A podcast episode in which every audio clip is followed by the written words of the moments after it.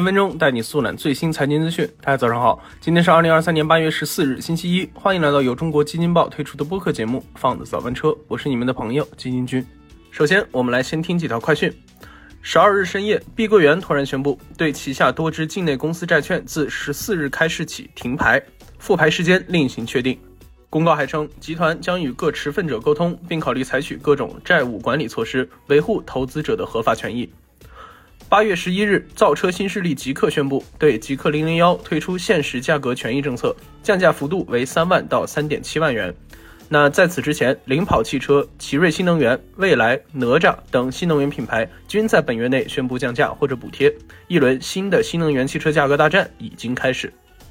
李嘉诚长实集团旗下低于周边市场价百分之三十的油塘青海 E 二期认购反应大超市场预期。已经于八月十日晚上八点正式结票，最终获得逾三点八万张入票，超额认购近六十倍，成为香港历来收票最高的新盘票王。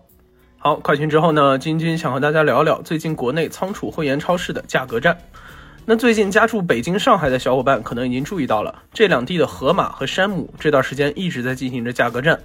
就拿很多人都爱吃的榴莲千层蛋糕来说，它起先是山姆的热卖商品，在上海一份卖一百二十八。而有眼尖的网友发现，前几天盒马在上海直接将自己的榴莲千层蛋糕价格打到了九十九元，然后两家就开始在一块一块的降。到了上周末，盒马已经把价格打到了四十二块。除了榴莲千层，其他商品在二者的电商平台上价格也越来越低。而这场价格战也打到了其他地方，比如北京。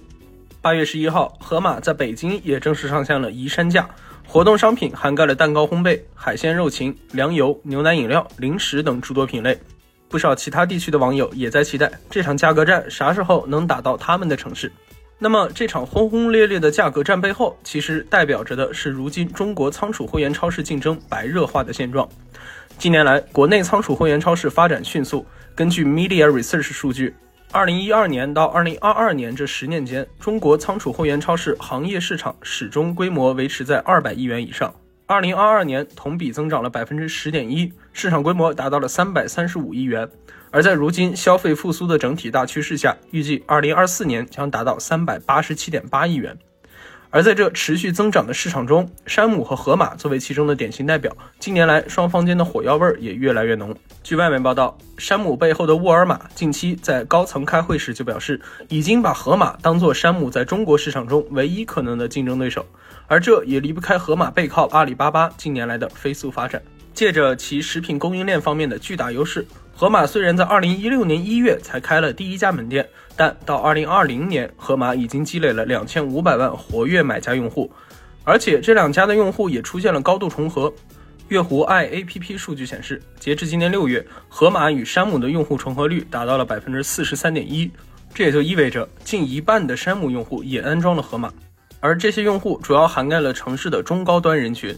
而凭借进入中国市场时间较长的优势，山姆以推广自有品牌产品来提高毛利为主要手段，逐步抢占先机。而入市较晚的盒马，则是凭借背后阿里巴巴先前在国内物流仓储方面打下的坚实基础，通过布点密集、配送快的特点来与其竞争，二者各有所长。所以，沃尔玛高层把盒马当做自己在中国市场最大的竞争对手是没有错的。在这个基础上，两家店现在同时要做的就是差异化的打造。现在的价格战便是其中一方面，而在售价相同的基础上，如何留住客人，如何让顾客对自己的品牌产生依赖，就要从商品本身出发，提高商品质量，让顾客买得舒服。那与此同时，二者也都在互相学习借鉴，取长补短。不过这些也都是这两家店要考虑的事情。对于咱广大消费者来说，只要质量有保证，价格战肯定是打得越激烈越好。好，以上就是我们今天放咱们车的全部内容了，感谢您的收听，我们明天同一时间不见不散。